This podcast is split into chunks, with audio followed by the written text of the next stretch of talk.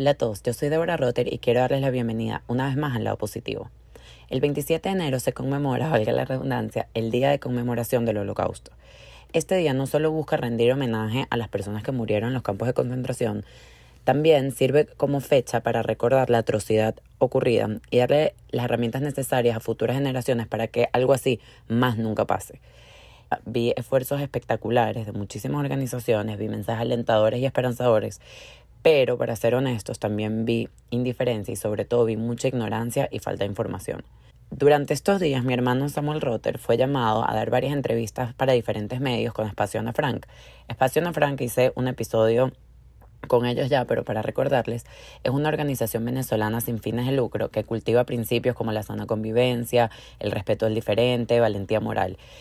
En una de estas entrevistas habló de un término que yo conocía pero que realmente había olvidado, que se llama la banalidad del mal. Es un concepto creado por la filósofa Hannah Arendt. Y bueno, la verdad es que saben que el tema del holocausto es un tema súper cercano a mí por mi historia familiar y no se me ocurre la mejor persona para hablar de este tema que Samuel. Y les quiero contar un poquito de él, porque además de ser mi hermano, estudió un doble grado en literatura y filosofía en Bard College en Nueva York y desde el 2017 vive en Madrid, España, donde se desempeña como escritor, profesor, dramaturgo y productor audiovisual. En el 2019 fundó la productora Producciones Now y desde ese entonces ha escrito y presentado dos obras de teatro, Claridad y Un recuerdo después del Holocausto. Además, ha producido y escrito una variedad de proyectos audiovisuales, es colaborador frecuente en la publicación cultural Papel Literario del periódico venezolano El Nacional y el año pasado publicó su primera novela titulada Nada nos pertenece, que por cierto la pueden conseguir en Amazon, muy, muy recomendada. Por cierto, también les quiero contar que la obra de Un recuerdo después del holocausto que hizo junto a Carolina Perelman se va a presentar, creo que su último fin de semana es este 27 de febrero en Madrid y es una obra que está inspirada en la historia de mis abuelos Anna y Sigmund Rotter, que mm, son sobrevivientes del holocausto cuenta la historia de cómo se conocieron ocho años después de la guerra y en primera instancia parece ser una simple historia de amor, pero en realidad se convierte en una reflexión acerca del pasado, la memoria de ambos y vemos cómo los recuerdos mutan y se transforman con el paso del tiempo. Eh, les voy a dejar todos los datos de la obra en la descripción. Y bueno, nada, para ya entrar en, el episodio, eh, les digo que me encanta tener estas conversaciones en las que no solo aprendo, pero que además me hacen reflexionar muchísimo, me retan a ser mejor, me retan a ser valiente. Y bueno, espero que hagan lo mismo para, por ustedes y que lo disfruten.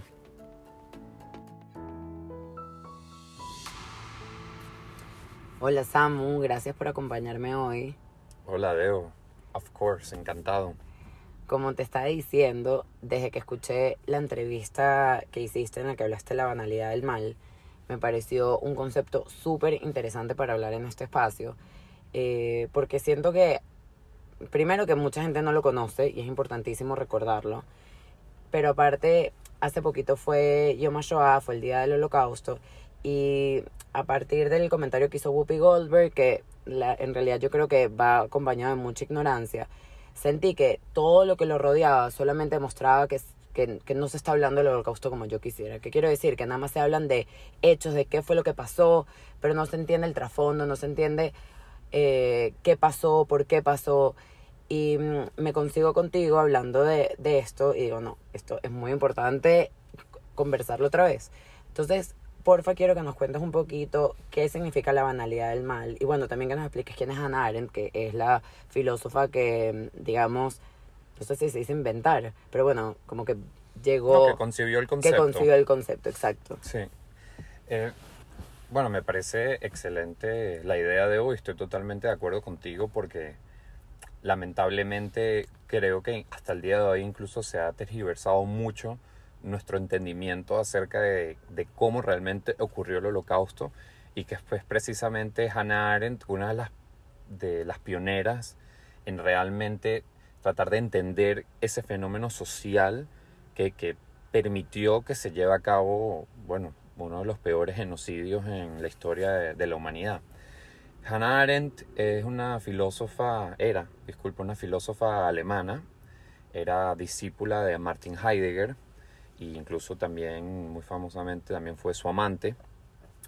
Y bueno, ellos dos cortaron relaciones cuando Martin Heidegger acepta ser profesor en la Facultad de, de Filosofía de Berlín, si no me equivoco, eh, bajo el régimen nazi. Entonces, prácticamente traicionando a, a la mujer que amaba.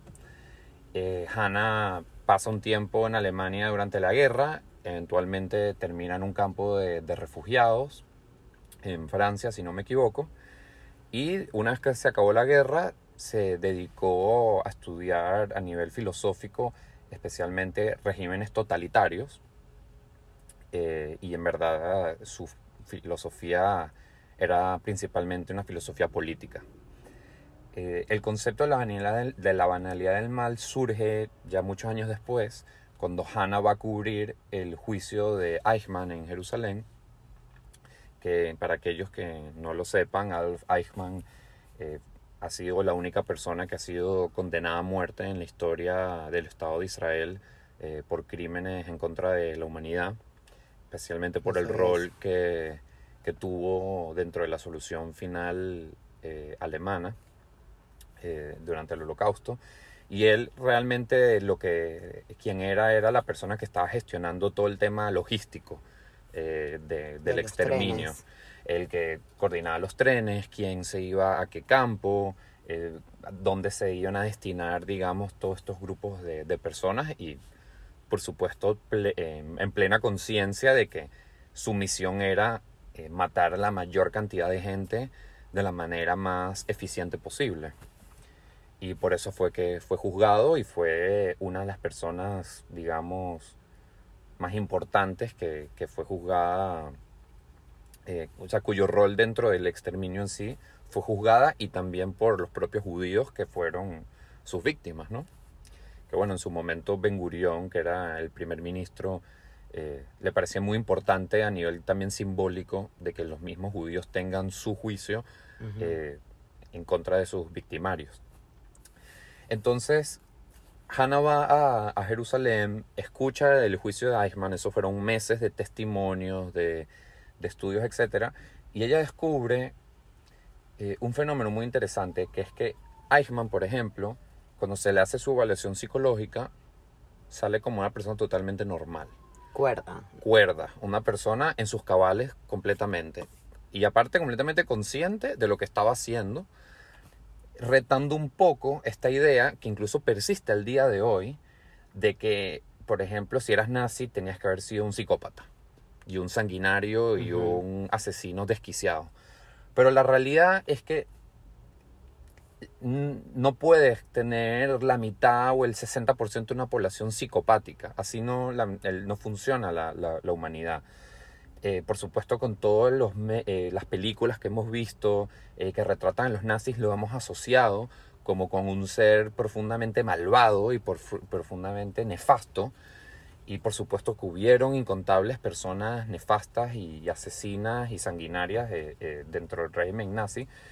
Pero la realidad es que eso no fue lo que permitió que se desarrolle el, eh, el- holocausto. Fue una razón incluso mucho más, digamos, preocupante, en mi opinión, porque lo que de cierta manera Hannah demuestra es que tú puedes agarrar seres humanos completamente ordinarios y comunes, padres, padres y madres de familia, eh, incluso con amigos judíos, etcétera, y crear un ecosistema burocrático en el que ese ser humano está participando activamente en un, en un genocidio sin necesariamente sentir una implicación directa. Entonces, ¿cómo se hace eso? Se hace a través de este fenómeno llamado la banalidad del mal, en la que tú creas estructuras burocráticas en las que tú prácticamente diluyes la culpa a una institución. Eh, ¿Qué significa eso? Significa que tú ya no tienes cómo señalar con un dedo a un individuo, decir, tú fuiste la persona que asesinó a mi familia o tú fuiste el, el culpable principal. Eh, Son miles de personas operando juntos para que eso ocurra. Y al final una, una institución en sí misma no se puede juzgar. Tú no puedes llevar a un juicio a una institución, tú puedes llevar a un juicio a individuos de esas instituciones. Y en ese caso, en los juicios de Nuremberg, etcétera, se intentó hacer un esfuerzo por llevar la justicia a, a esas cabeceras de esas instituciones, pero la Sí, como realidad... algo simbólico más. Sí, porque la realidad es que si tú querías llevar a juicio a todas las personas implicadas, tendrías que haber metido preso la mitad de la sociedad alemana prácticamente, y eso iba a significar un colapso social. Y estaba en el interés también, también incluso los propios aliados de que Alemania sea una sociedad funcional. Incluso 15 años después de, de la muerte de Hitler y el fin de la Segunda Guerra Mundial, casi la mitad de todos los jueces en, en Alemania habían sido jueces que sirvieron bajo Hitler y que sentenciaron a muerte a incontables personas. Pero si tú llevas a todos esos jueces a, a juicio y los metías presos, también colapsabas todo el sistema judicial del país y un país necesita instituciones para operar. Entonces, de cierta manera, tú creas estas instituciones burocráticas para proteger a todos los individuos que están formando parte de esta maquinaria asesina y también de cierta manera eh, prevenir que ese individuo sienta eh, un remordimiento moral eh, real acerca de lo que está haciendo. Porque es como lo que se dice siempre, ¿no? O sea, una cosa es ser el tipo, la persona que dispara la pistola y mata, y otra cosa es ser el conductor de tren que te trajo a la víctima. Pero la realidad es que ambos son culpables. Si, es, si la persona que está conduciendo el tren que recibió las órdenes de la secretaria, el ministro de Transporte, que a la vez lo recibe de un gerente, que a su vez tiene una cabecera dentro de su, del ministerio, que a su vez obedece a, digamos, el ministro de la Defensa o el, o el primer ministro o el presidente, etc., nada de eso hubiese ocurrido en un primer lugar. Entonces ahí es cuando te planteas, entonces, ¿quién es el culpable? ¿El que dispara la, la pistola? o toda esa cantidad incontable de, personas. Y entonces eso es lo que realmente fue preocupante acerca de lo que descubrió Hannah, que tú realmente puedes tomar gente que jamás en su vida se pensarían que pueden asesinar a alguien y simplemente le das una pequeña responsabilidad dentro de lo que implica asesinar a alguien y que ellos simplemente van a estar siguiendo una orden y siguiendo eh, su trabajo porque al final lo que lo está motivando es simplemente avanzar dentro de la institución en la que está a cualquier costo. Quieren... sin medir las consecuencias que realmente implican. Hay, una, hay como una frase que, que dice Hannah Arendt, que es como que era eh, horriblemente normal. Es como que ella se esperaba ver un monstruo, a un psicópata diciendo locuras cuando lo estaban cuando lo, o sea, cuando lo estaban entrevistando y se consiguió con una persona muy normal que casi que no entendía por qué le atribuían tanta responsabilidad.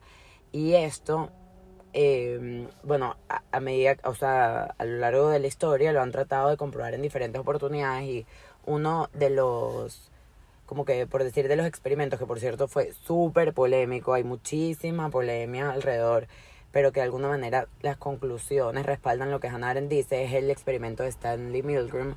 Les voy a contar rapidísimo de qué trata para que lo, para que lo conozcan, pero básicamente eh, era un, es un psicólogo que quería mostrar esto y entonces puso unos avisos en el periódico como que quien quiere formar parte de un experimento en psicología, vinieron unas personas y le decían a estas personas que tenían que servir de profesor de otra persona. La, esa otra persona era un actor pagado y le decían, le tienes que enseñar estas palabras, este orden de palabras, y cada vez que la persona se equivoque, le tienes que como que electrocutar. Y el voltaje de, de, esa, de esa electricidad iba a ir subiendo. Entonces, claro, la persona se iba equivocando y ellos, bueno, hacían lo que les habían dicho inicialmente el doctor, ¿no? El psicólogo. Y mm, llegaba un momento en que en verdad los voltajes eran súper fuertes y la persona actuaba como si ¿sabes? Como si en verdad estuviese malísimo. Incluso uno actuó como si le hubiera dado un infarto. O sea, hay diferentes casos, como que habían diferentes variables. Y se dieron cuenta que más del 60% seguía con el experimento, no paraba. O sea, no decía como que ya va, no me gusta lo que estoy haciendo. No, no estoy de acuerdo, tipo, no me importa. Entonces, esto de alguna manera demuestra que tú, con tal de seguir, como, bueno, como que mira, no es mi culpa, o sea, me dijeron que yo tenía que hacer esto, yo nada más estaba siguiendo instrucciones. Pero ok, tú eres el que está apretando el botón.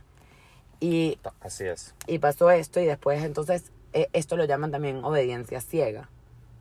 Y al igual que, que esto, hay otro experimento que también fue muy polémico, que se llama The Stanford Prison Experiment, eh, donde juntaron a dos grupos de personas que eran lo mismo antes, y unos eran los prisioneros y otros eran los, por decir, los, los policías, Los guardias. los sí. guardias, exacto, y se empiezan a generar, o sea, esto casi que pueden ser unos temas aparte, ¿no? Lo estoy contando súper por encima, pero básicamente se puede ver cómo los roles van cambiando y cómo al deshumanizar, al, al quitar la individualidad de todas las personas, se pierde un poco la noción de lo que estás haciendo. En el momento que tú le quitas el nombre a las personas y son un número, en el momento que empiezas a verlos como todos, un- ¿sabes? Como que todos ellos son malos y merecen ser castigados, en vez de cada uno, de alguna manera pierdes noción de lo que estás haciendo. Entonces, em, o sea, básicamente estas conclusiones apoyan esto que Hannah Arendt dijo, que también era muy polémico, incluso recibió... Sí, eh, en, en ese momento lo que planteaba Hannah fue muy polémico porque hasta ese momento sí se estaba trabajando esta idea de que prácticamente la sociedad alemana había entrado a un estado de psicopatía que fue lo que permitió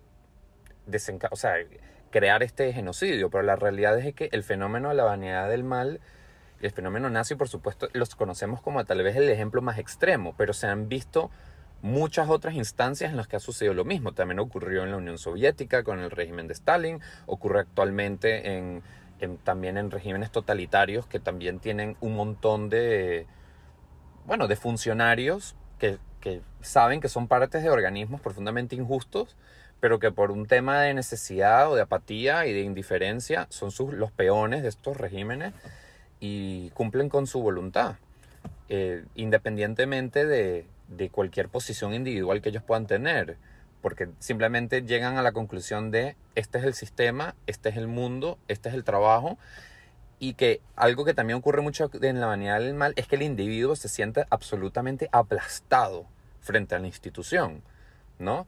Eh, que yo, bueno, yo siempre lo, lo recalco, que bueno, por eso para mí el escritor más importante del siglo XX es Franz Kafka, porque él es el primer escritor que realmente trata de poner en su literatura este concepto de, de el aplastamiento total de- del individuo frente a la institución y la deshumanización del individuo frente a la institución.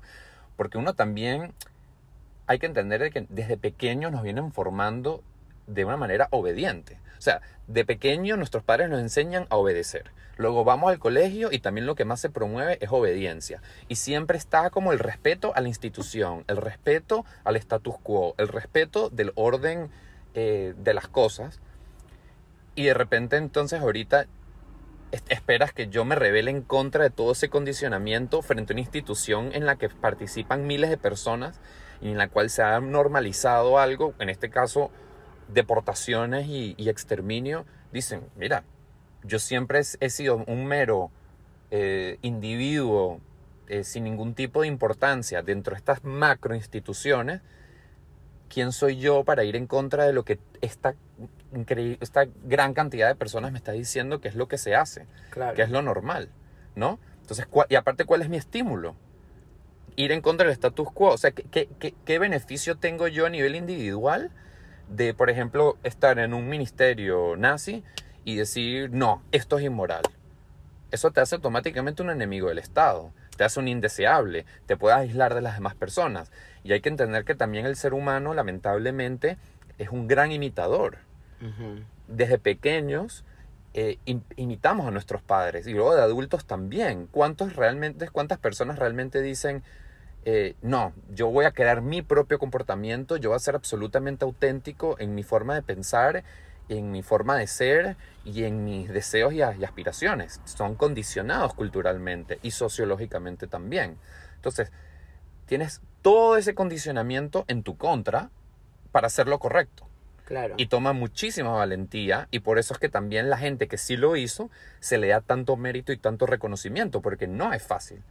Porque por supuesto es muy fácil pensar, oye, si hubiese sido alemán en ese momento, yo, yo hubiese ayudado a un judío. O si yo hubiese estado en Estados Unidos en los 50 y los 60, yo hubiese sido el primero en salir a defender los derechos de la gente afroamericana.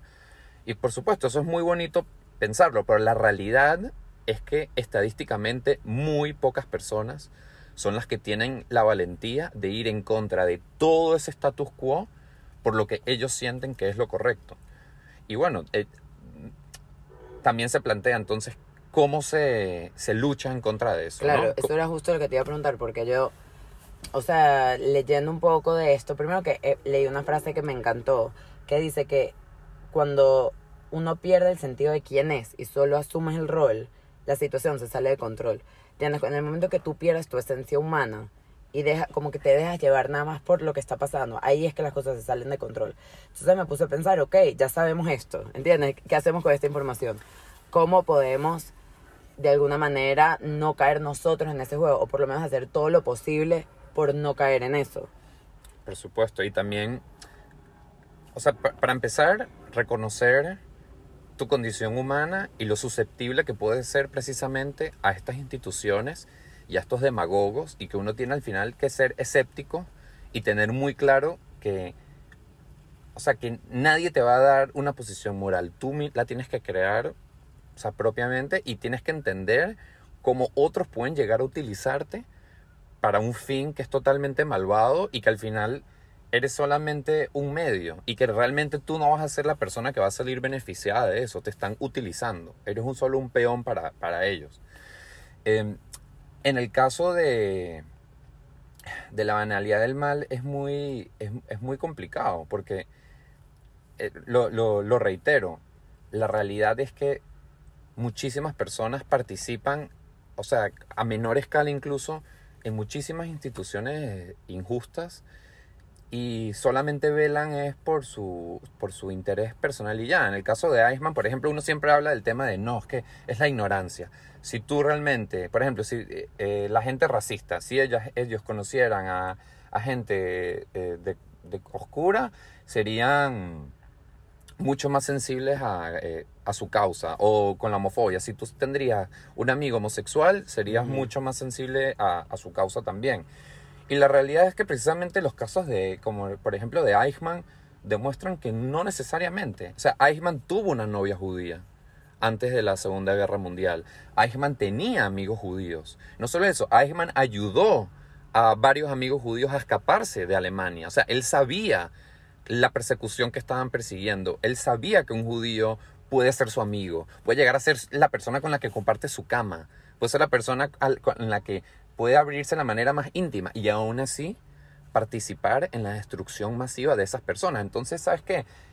No solo es un tema de saber, también es un tema de valentía, moral, de realmente hacer lo correcto y de no ser una persona que solo está velando por sus propios intereses y su propio éxito, porque la realidad es de que el éxito, o sea, ya estamos en un mundo en el que el éxito de mi vecino es mi éxito también.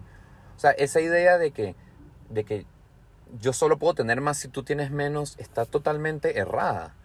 O sea, nos conviene que nuestros países vecinos y que nuestros vecinos dentro de nuestro propio país estén bien. Porque lo tienes con un caso, por ejemplo, por decirlo un momentico, como, como Venezuela. O sea, por años de años los países vecinos permitieron que se haga lo que quiera en ese país porque decían, ese no es mi problema y Venezuela tiene su soberanía. Pero ahorita que se está enfrentando a la peor crisis migratoria en la historia de América Latina, que tienes ya casi 7 millones de venezolanos que necesitan buscar un refugio nuevo, ahí te das cuenta, ah, ahorita es que me está salpicando este problema a mí. Y ahorita tengo que recibir a millones de personas sin documentos, que les tengo que dar permiso de trabajo, que les tengo que ofrecer empleo. Entonces, los problemas de mi vecino son mis problemas también. Claro. Y el, problema de este miembro de mi sociedad al final termina afectándome a mí también. No es esta idea de que yo solo velo por mí y yo, yo, yo y todos los demás no me importan. Al final se genera una peor sociedad y un peor mundo y un peor todo. Claro, bueno, eh, justamente lo que Hannah Arendt decía es como que lo que ella considera que es el antídoto de esto es lo que ella llamó en inglés active thinking, que no sé, la mejor manera que lo puedo decir en español es como pensamiento como actividad. O sea, no solamente, eh, como por decir, sabes, pensar, sino entender, entender lo que está pasando y, y poner de tu parte para, o sea, para ir en contra de eso eh, con lo que no estás de acuerdo. Pero, o sea, me, me pare y, y pensé tipo, ok, quiero poner ejemplos pero creo que no hay muchos ejemplos, creo que es nada más tener conciencia de que esto ocurre y creo que, pero no sé, no sé si a ti se te ocurre algo más. O... Bueno, para empezar, realmente ser proactivo, como tú dices, en tu formación, en tu manera de pensar, porque al final son los individuos los que terminan conformando la sociedad. Y es muy fácil convencerse que, bueno, uno más, uno menos no hace diferencia, pero es que si todo el mundo precisamente asume esa actitud, es que estas situaciones ocurren. Y la realidad es que uno sí tiene una responsabilidad como ciudadano con su sociedad.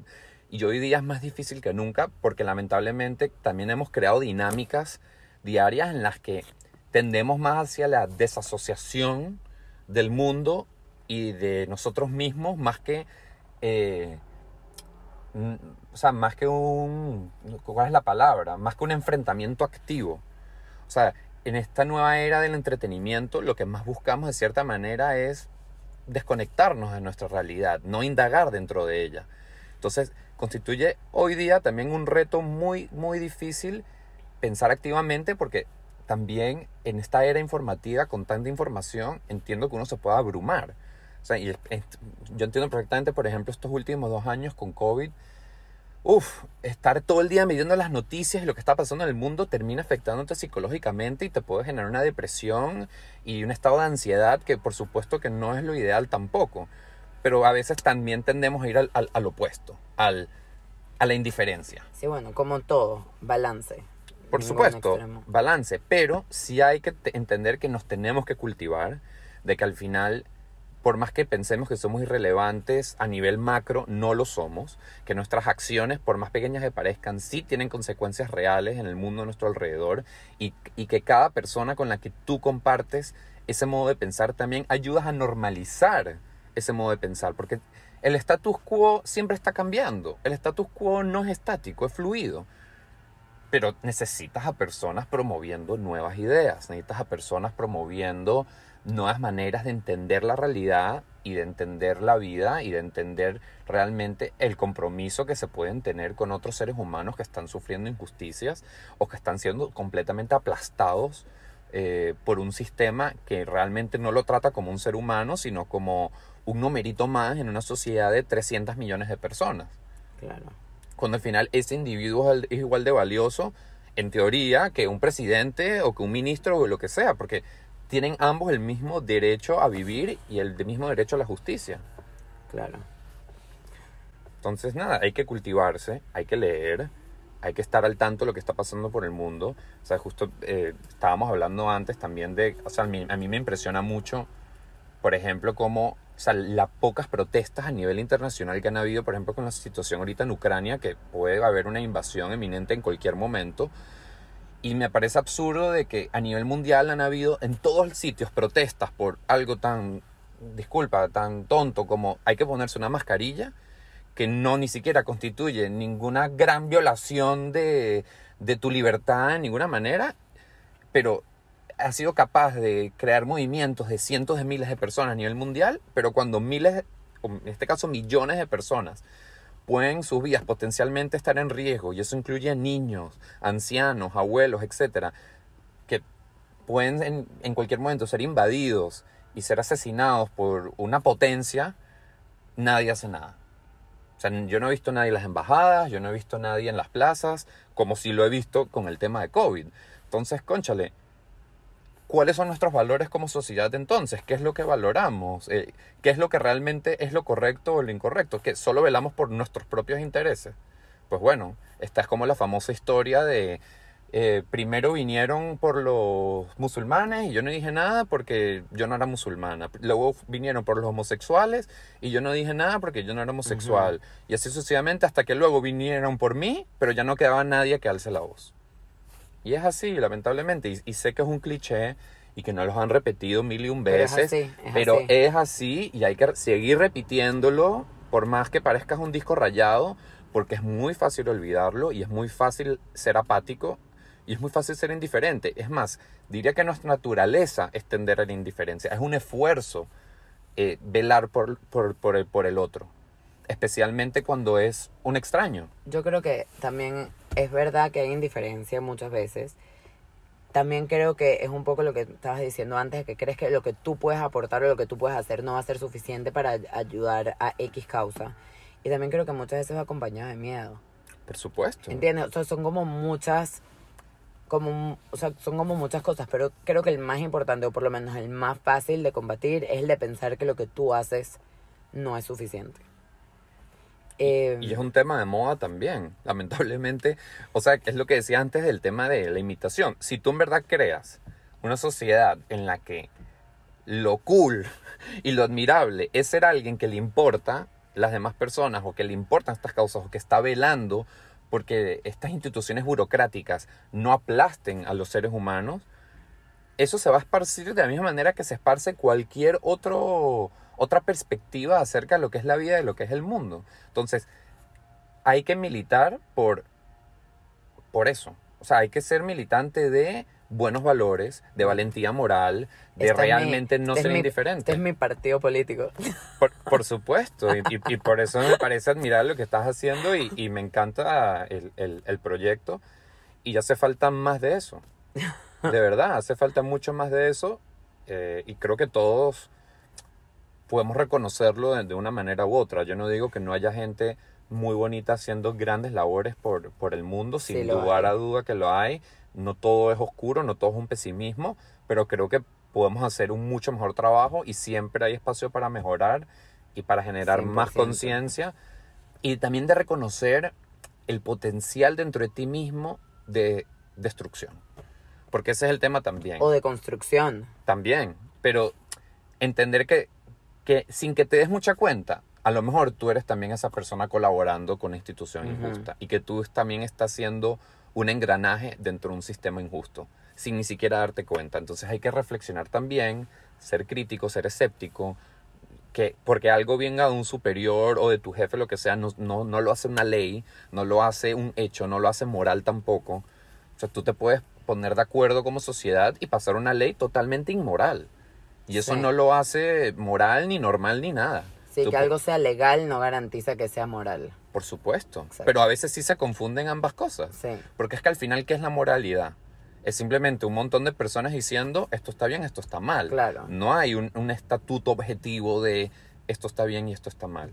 Que bueno, para los que les pueda interesar, que es uno de mis filósofos favoritos, de eso habla también mucho Friedrich Nietzsche en su libro Más allá del bien y el mal. Para los que les interese la filosofía, se los recomiendo completamente porque es muy interesante también cómo al final todo vienen siendo construcciones sociales de realmente qué es verdad incluso y qué es mentira, ¿no?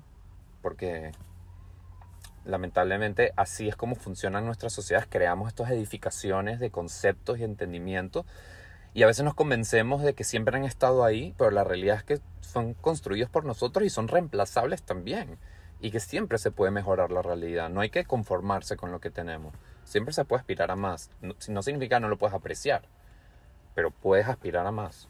Claro. Es que ah, una historia que, que- que también me recordaba mucho a esto, a no seguir de, mani- de manera ciega eh, una instrucción, porque simplemente una figura de autoridad te lo ha hecho, es esta anécdota que me, que me contó mi profesor Mario Nassi, que era mi profesor de historia hebrea en el colegio, de que cuando él estaba estudiando en la universidad, tiene un amigo en la facultad de ingeniería, eh, en- y que un profesor, creo que era una clase de resistencia a materiales, les había dicho que si podían hacer como una especie de ducto, como de oleoducto, pero de sangre humana. O sea, él, él quería que ellos hagan un estudio de resistencia de cómo sería la manera más eficiente de transportar sangre humana, pero con, con un fin bastante inmoral, pues, como decir, imagínense, tenemos una máquina de muerte y cómo podemos hacer para drenarles la sangre a los cuerpos de las personas y cómo, cómo sacar eso. Bueno, sí, horrible. Pasa una semana y llega la gente, un montón de gente con tarea, y el tipo dice, todos aquellos que trajeron la tarea están reprobados. O sea, que, que yo te dé a ti una tarea de algo que, al- que fin y al cabo viene siendo totalmente inmoral, no significa que tú lo tienes que hacer, ¿entiendes? Que porque yo soy el profesor y soy la figura de autoridad, tú me tienes que hacer caso de manera ciega a todo lo que yo te pido que hagas. Tú no tienes la fortaleza ni las, perdón, no sé, la valentía de, de enfrentarme y decir, no estoy de acuerdo en esa tarea, me parece inmoral lo que me estás pidiendo. Y Claro. los pocos que lo hicieron, ellos fueron los que pasaron la prueba. Entonces es ese recordatorio de que, mira, Me encanta, me encanta el ejemplo porque es algo súper tangible. O sea, porque simplemente un profesor o tu jefe o quien sea que tú que esté en una posición de poder encima tuyo te diga algo, tú no lo tienes que hacer automáticamente. Tú sigues teniendo esa libertad. Siempre vas a tener tu libertad de decidir si lo haces o no. Entonces, siempre hay un espacio de reacción. No tienes que ser un engranaje en el sistema. Eres un ser humano, eres un individuo. Recuérdalo. Valora tu, tu libertad, valora tu individualismo, que para eso está. Gracias, Amo. Muchísimas gracias a por, ti, Debo. por esto. Nada, a ti. Me encantó hablar contigo y cuando quieras siempre estoy a tu disposición. gracias.